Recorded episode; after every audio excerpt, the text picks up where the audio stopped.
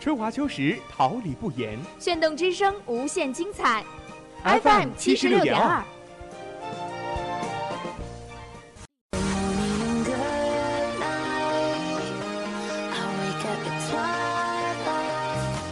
让电波在空中回响，让声音重塑梦想。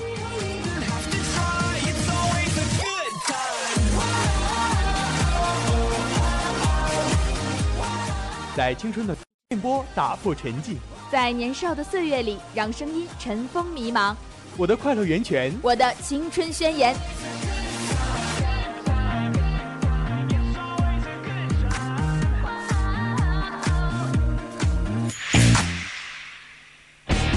哈尔滨师范大学广正青春，传递正能量。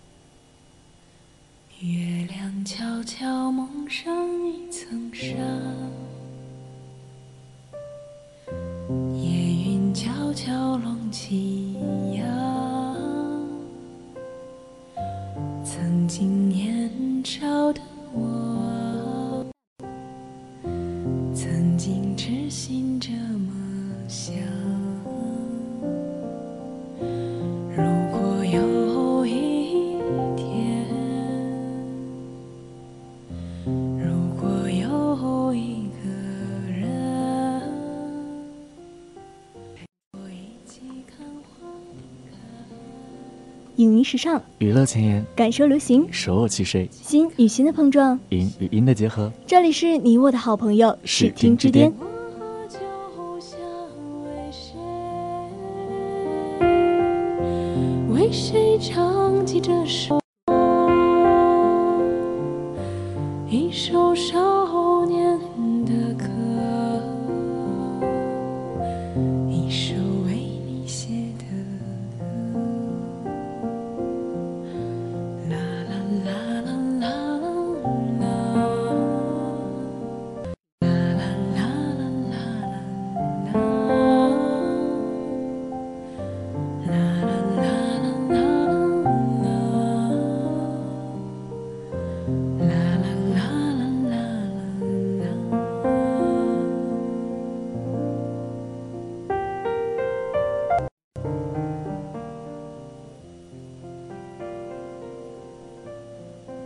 在生活中欣赏电影，从电影中感悟生活。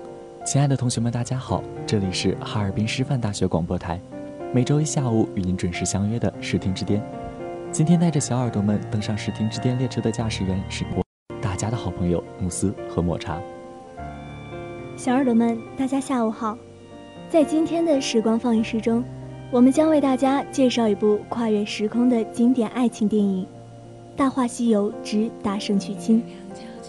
我从五百年后而来，只为找寻一人，洗去了你的一滴泪。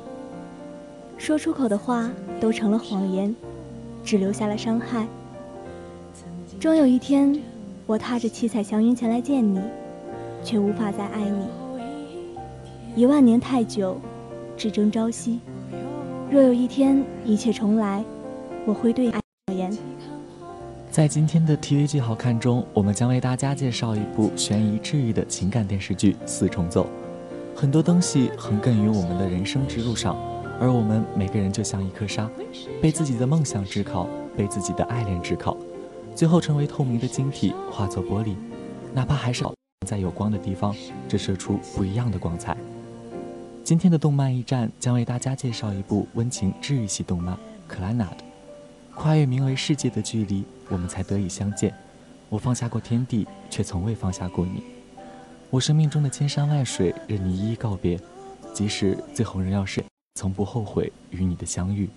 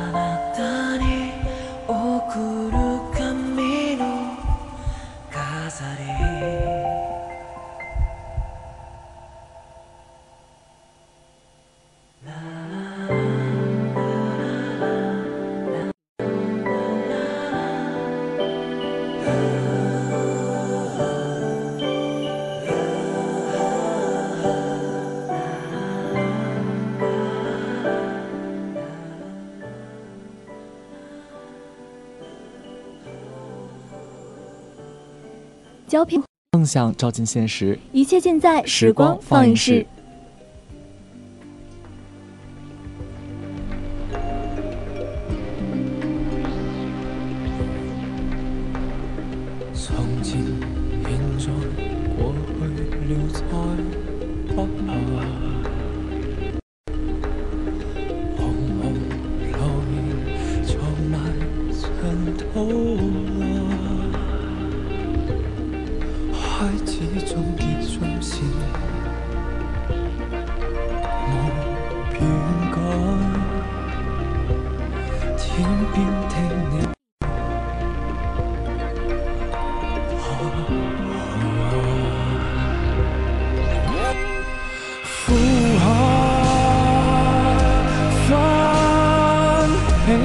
愛恨，在世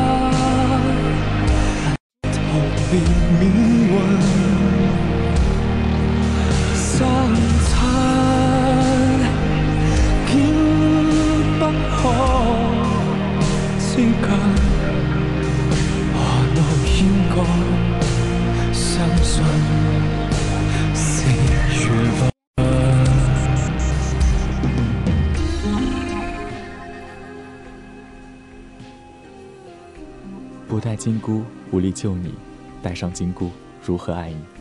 你是我心底的一滴眼泪之《大话西游之大圣娶亲》。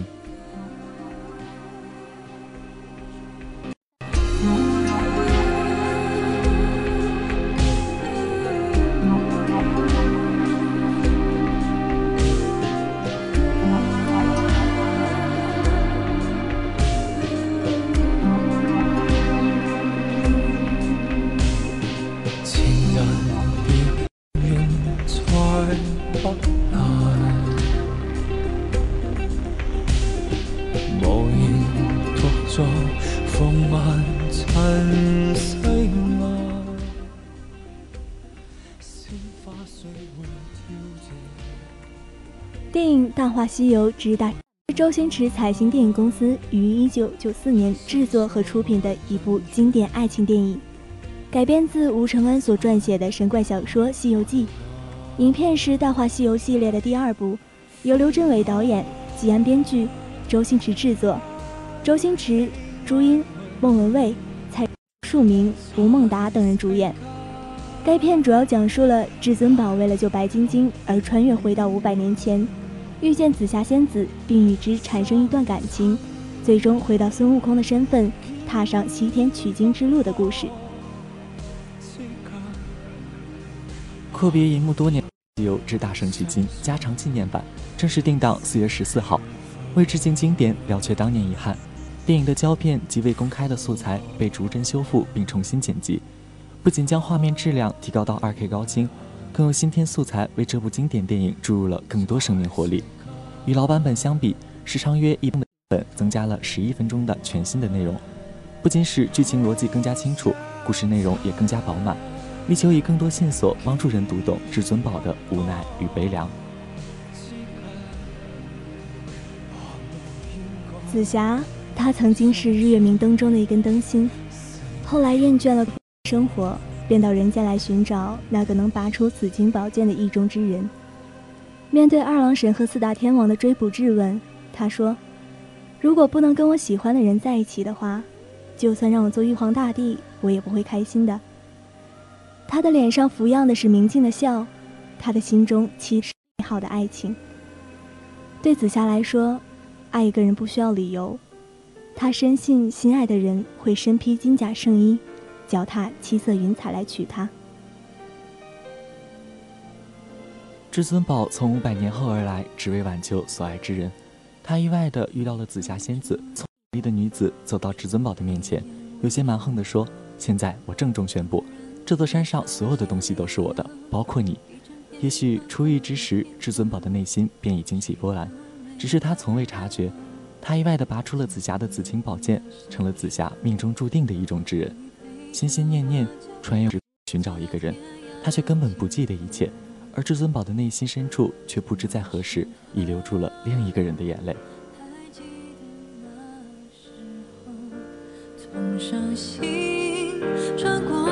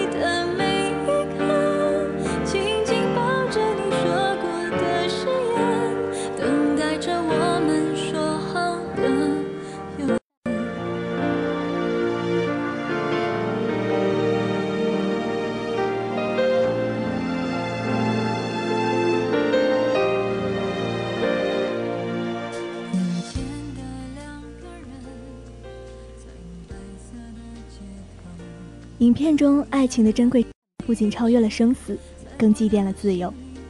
至尊宝与白晶晶的爱情超越了生死，他为了白晶晶可以不顾生命危险，用月光宝盒跨越五百年的时光，而晶晶则为了至尊宝选择和牛魔王同归于尽。至尊宝和紫霞的爱情超越了自，作为得道的紫霞仙子，本来是如来佛祖的灯芯，享受世人供养，但是为了爱情。最后落得魂飞魄散的下场，而至尊宝则为了紫霞，选择做回受金箍约束的孙悟空。如花开落的是容颜，却是一段谎言。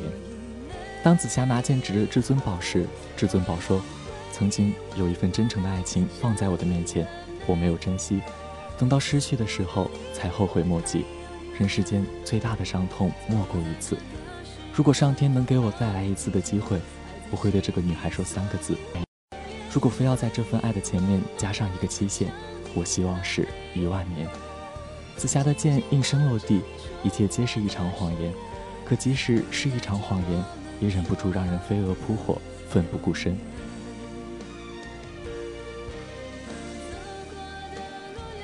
紫霞等着他的意中之人，脚踏七彩祥云来娶她。在至尊宝的梦中，他说：“你知不知道我一直都在骗你？”而紫霞回答他：“骗就骗吧，就像飞蛾一样，明知道会受伤，还是要扑到火上。”他说：“紫霞只要……可夜幕时梦中的几百句呢喃，轻轻念着的，又是谁的名字？爱一个人需要理由吗？大概是不需要的。有时仅仅是一个眼神，一个笑容。”就已经让人此生难忘。尽人性的一刻，是至尊宝戴上金箍，选择此生命运的那一刻。观世音问他：“尘世间的事情你不再留恋了吗？他说：“生亦何欢，死亦何苦。”这一刻，他大彻大悟，用经书化解人世间的仇恨，人世间的情欲不能再沾半点。为了世间，弃了自己心中所爱。他唯一能够为紫霞做的，就是带上这个能够保护他的东西，然后让他忘记曾经的自己。别拼命去追究是什么错，那么错不该。就让你临别前挥一挥手，想送给我最完美告别作，我只是观众。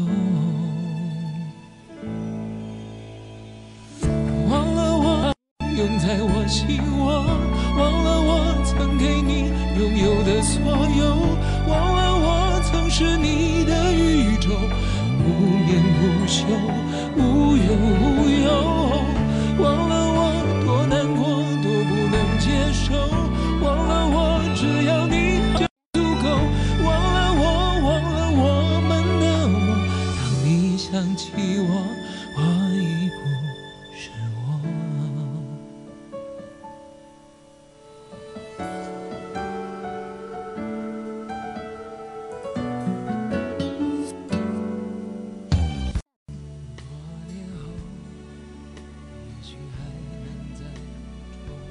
紧箍咒圈住昔日的梦想，圈住棱角分明的个性。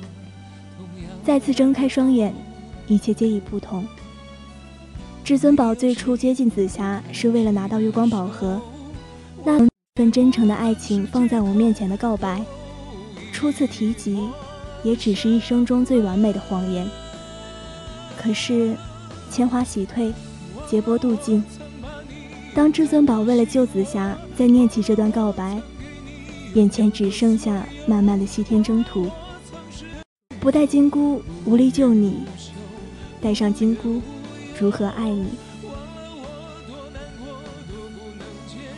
终于，紫霞的意中人驾着七彩祥云重新来到他的面前，只是这一次，他不是至尊宝，而是孙悟空，那个心怀天下却无法再爱。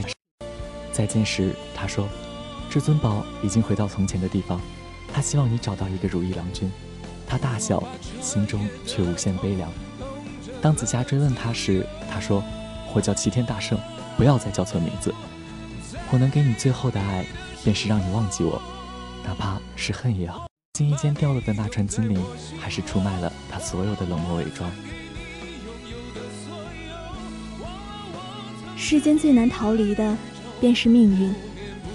紫霞为至尊宝挡下牛魔王的一剑，他抱住这个深爱他的女子，内心早已潸然泪下。家人说：“我最后明白了一件事，爱一个人是那么痛苦。”这段飞蛾扑火的般的爱情以悲剧结束。我的意中人是个盖世英雄，有一天他会踩着七色云彩来娶我。我猜中了前头，猜结局。紧箍咒紧缩，被迫放开的手，至尊宝终于能够体会那时他拒绝给紫霞带来的伤痛。他终于明白紫霞那汹涌的爱意，只是，一切都已太晚。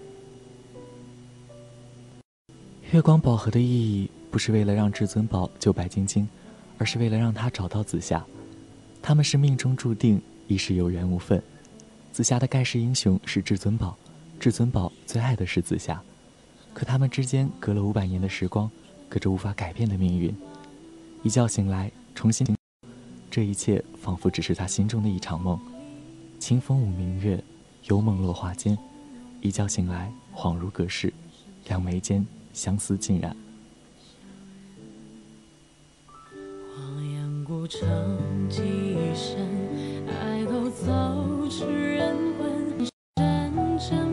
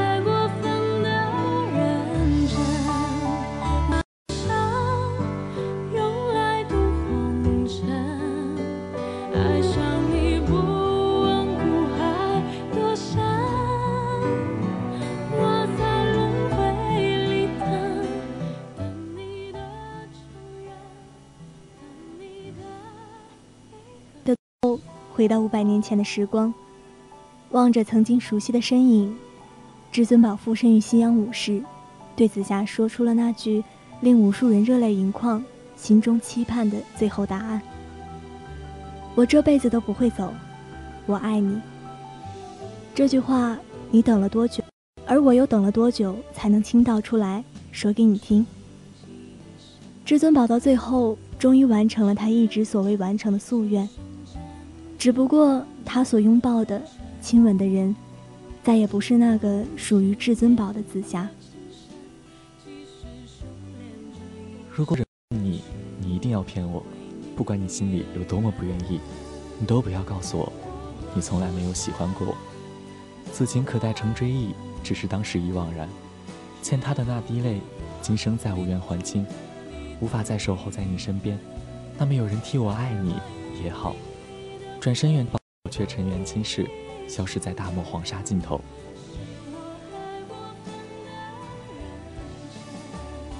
向来情深，奈何缘浅。影片为我们讲述了理想爱情的陨灭和人世离合的蹉跎。年轻时我们不懂爱。懂了之后，最好的时光，徒留一身惘然。笑、泪和深思，藏在同一个故事里，答案都留给了时间。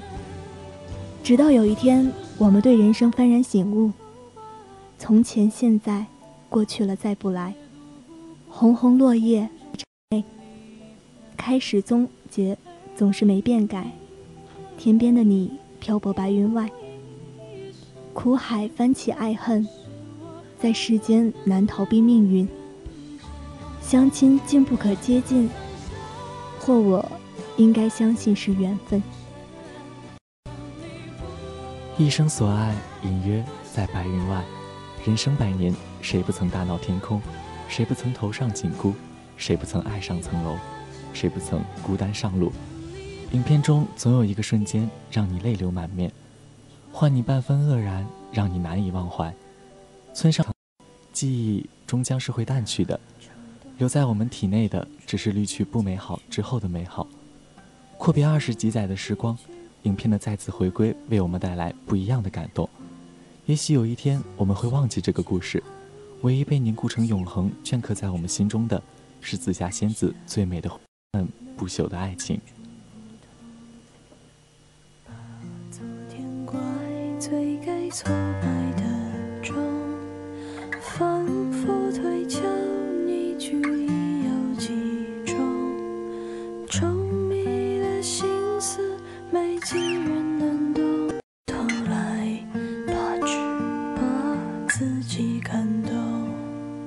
白天的肆意荒野的撕心裂肺，呼来和王位背后是冰冷。卑微，别看我风眼生有多美，转过头，不愿你见我落几行泪。其实不在意过的光鲜或狼狈，把时间忘却也都无所谓。流言蜚语都是脚下的洪水。你点头。集中搜索新鲜资讯，深入接触热辣剧集。欢迎来到 TV 剧好看。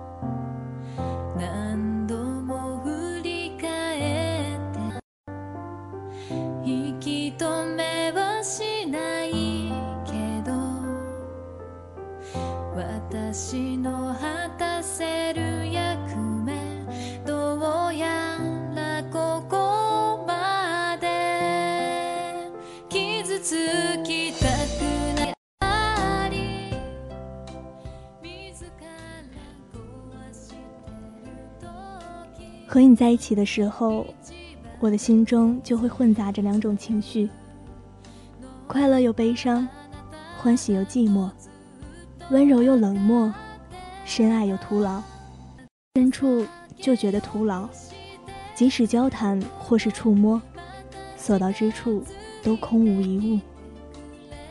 你是我世界的一缕光芒之四重奏。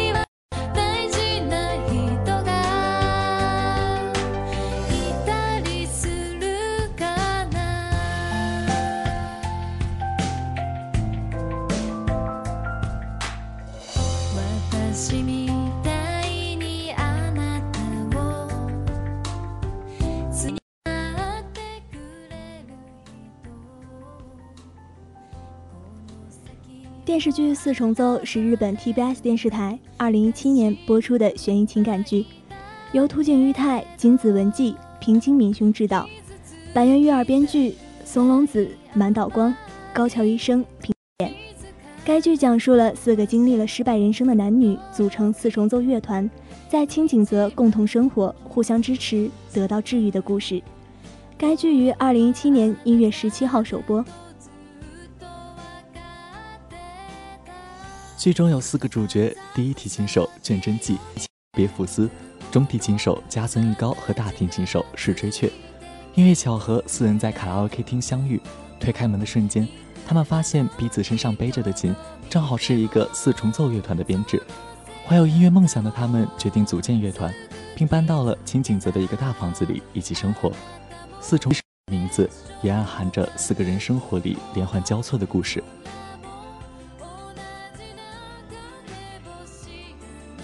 每个平静温暖的剧集末，编剧都会抛出一点悬疑的信息，勾出观众的好奇心。那些问号是残酷生活的写实。随着剧情的发展，剪一般拆开整个谎言，却依旧给观众带来暖心隽永的感觉。这与剧中刻画的生活细节与人性的日式叙述风格有着很大的关系。那些暖心的瞬间，也成为了治愈悲伤的一道光。我们需要这样的光。照耀追梦的路途。演员们的表演也堪称完美。松隆子将真气的克制、理性诠释的不动声色，满岛光身上的慵懒、漫不经心的气质，让雀这个人物可爱的很独特。松田龙平有别府的落寞与精英交织的气质，高桥一生把加森的矛盾与逗趣入扣。剧中四个人物都不是世俗意义上的成功者。但他们用对艺术的热爱拯救了困顿的生活，尽管他们并没有办法依靠艺术生存，但他们能从艺术中找到快乐。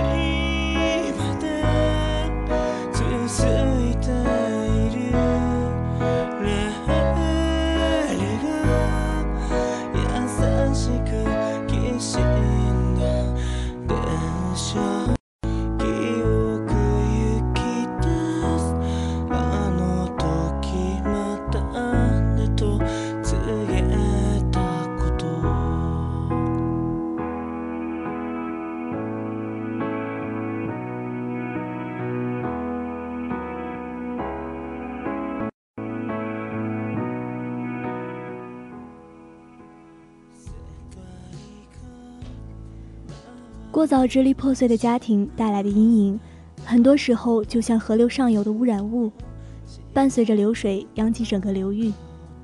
然而，无论世间多么凛冽，却却依旧凉柜子的钥匙和大过自己身影的提琴。三十年来夹杂着思念与恨的羁绊，他虽然习惯了孤独，但也仍旧强烈的渴望着温暖。在哭着吃完猪排饭之后，却终于和自己的家人永远相伴了。原来埋了面目，就算不化身为猫，也能连上遥远的 WiFi。四重奏里，除了卷真纪以外的三个人，似乎都通过一场演奏告别自己的一种人生。出租车的后座上，年幼的儿子向自己挥手，加森挥手回应，而也也是在向自己曾经的生活告别。无论是电光火石的爱情奏鸣曲，还是婉转细腻的亲情咏叹调，此刻都乘着被阳光照得发亮的出租车，不紧不慢地离他远去了。他遮住了自己一半的眼睛，只用一半的视野见证这一切。那双有些发红的手指下，紧实的头发。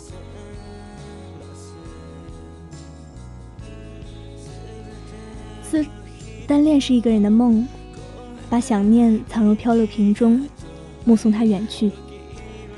在春天的海洋，拂去梦中的波光。尚且晶莹的眸子里是难掩的神伤。世界上最遥远的距离，是我向你遥望，而你却望向另一个远方。别府握着真迹的手表白，他的表情干净简单，语言温柔敦厚，却又狠狠击中内心。可是双箭头从来都不容易达成，有多少真话，最后都成了玩笑；有多少温柔致谢，背后是最断然的拒绝。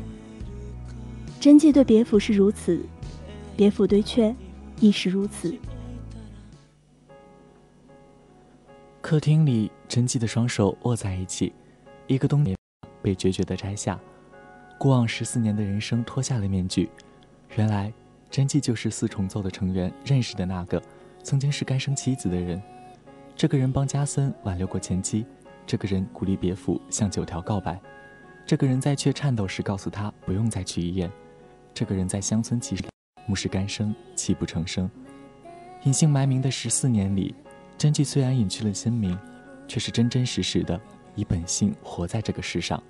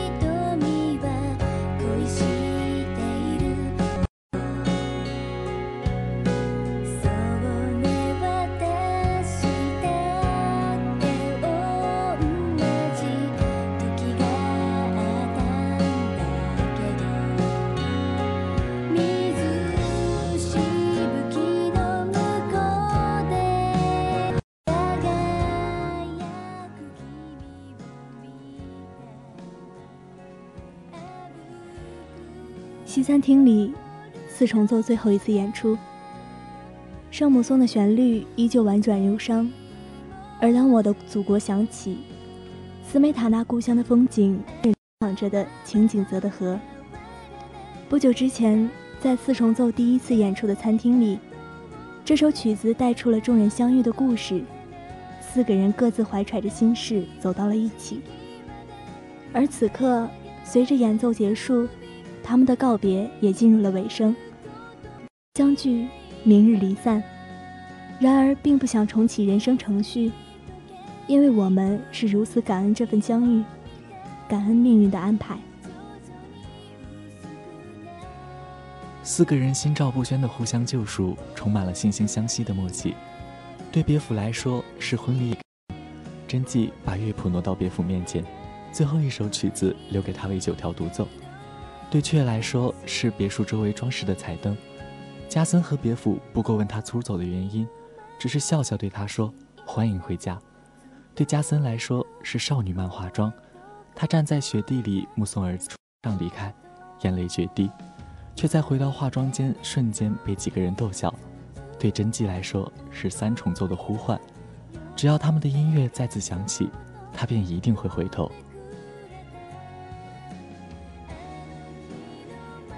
音乐、绘画、影视、业，并不能给人以努力就一定会成功的保证。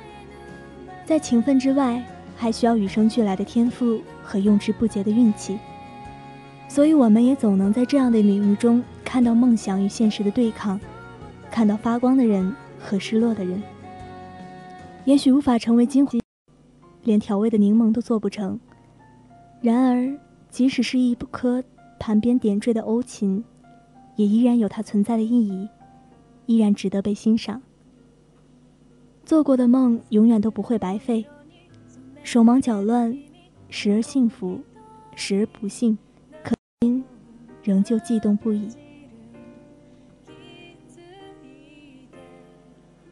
无论是否盛开，花就是花。四人的最终归宿，如期待般重回起点。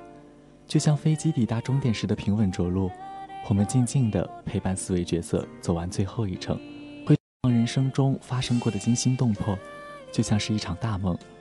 剧情迎来终点，但是他们的人生才刚刚启程，他们都会有更加美好的未来。遗憾的是，我们只能送到这里。荏苒冬春谢，寒暑忽留意，你一份陪伴，我给予圆满。又。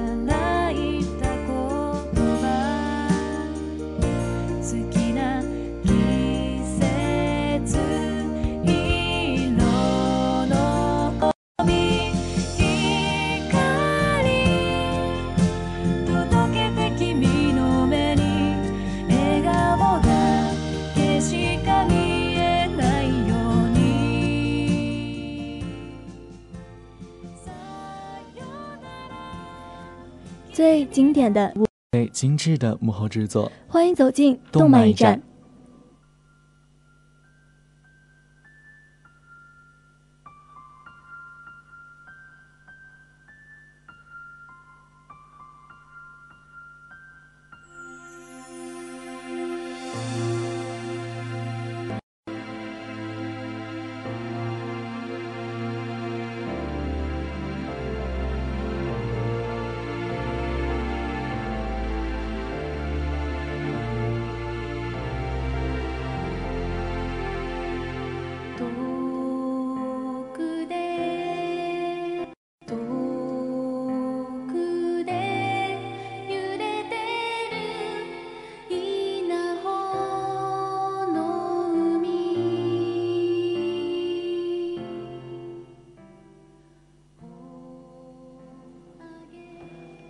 世界是美丽的，就算充满可，也请睁开你的双眼，去做你想要做的事情，成为你想要成为的人，去找到你的朋友，不必焦躁，慢慢的去长大。你是我生命的一场奇迹之 c l a n e t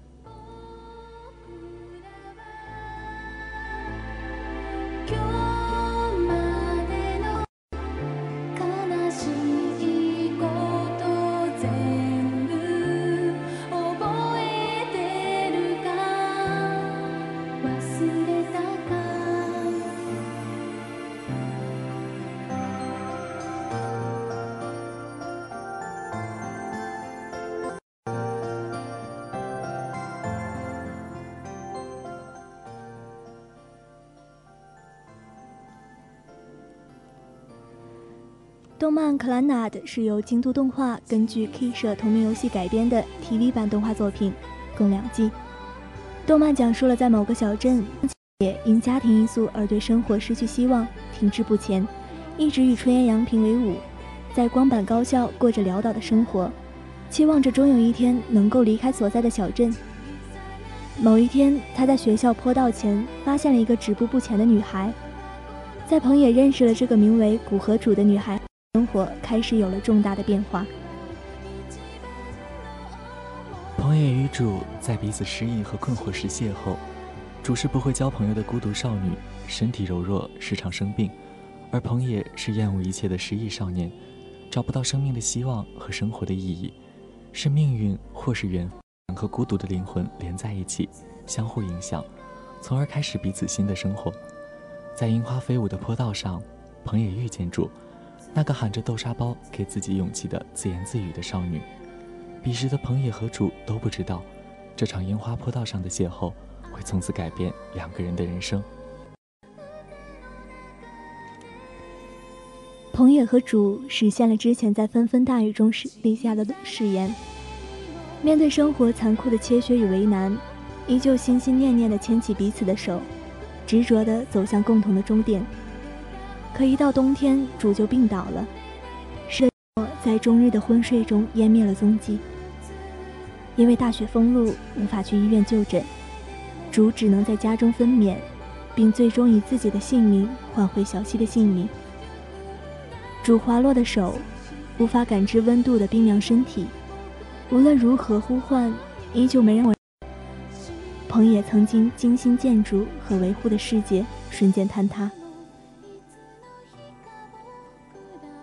痛失所爱、落魄不堪的彭野，只是一味的逃避，逃避间隙，唯恐牵扯不愿触及的回忆。逃避生活，每日浑浑噩噩的挥霍光阴，不愿承担父亲应做的一切，就这样不知不觉五年过去了。主的母亲安排了彭野和西单独相处的机会，亲人之间大概有一条永远无法解脱的绳索，牢牢地牵绊着彼此。从第一眼触及到那双幼小的双眼时，彭野便注定对这一切无法轻易。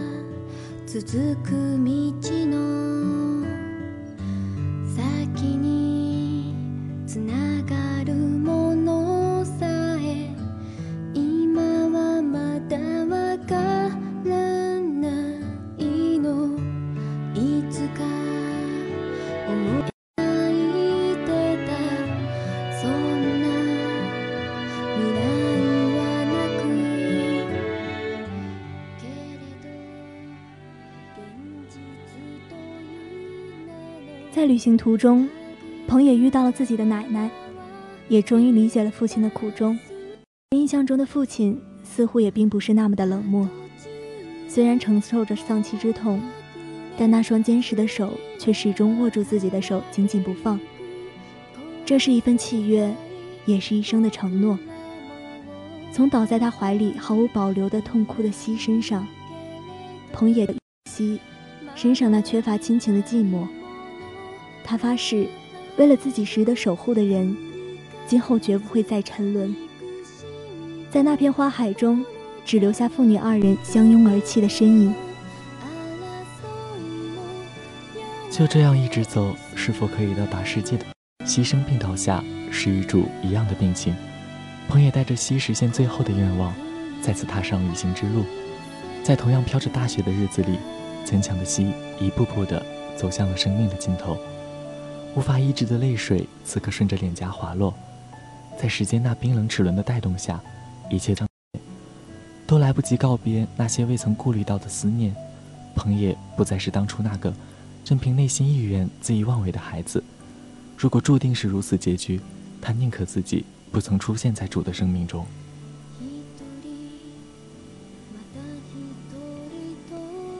最后是是小镇寄托和传达的思念。另一个世界里的少女用自己的死亡毁灭了那个寒冷的世界，并许下相聚世界另一端的诺言。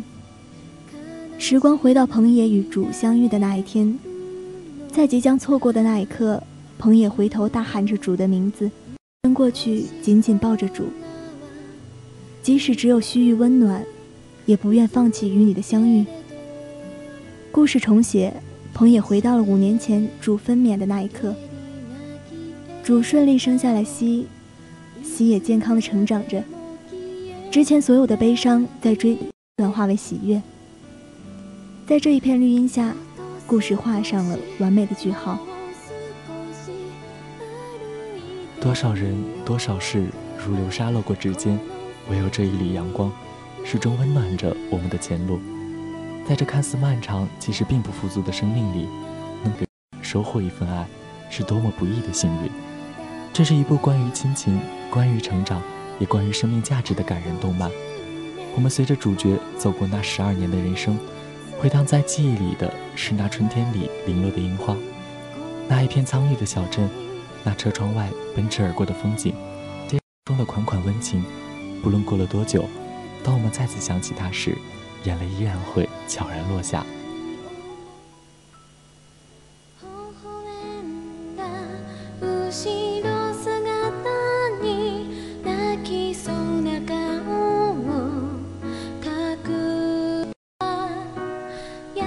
西山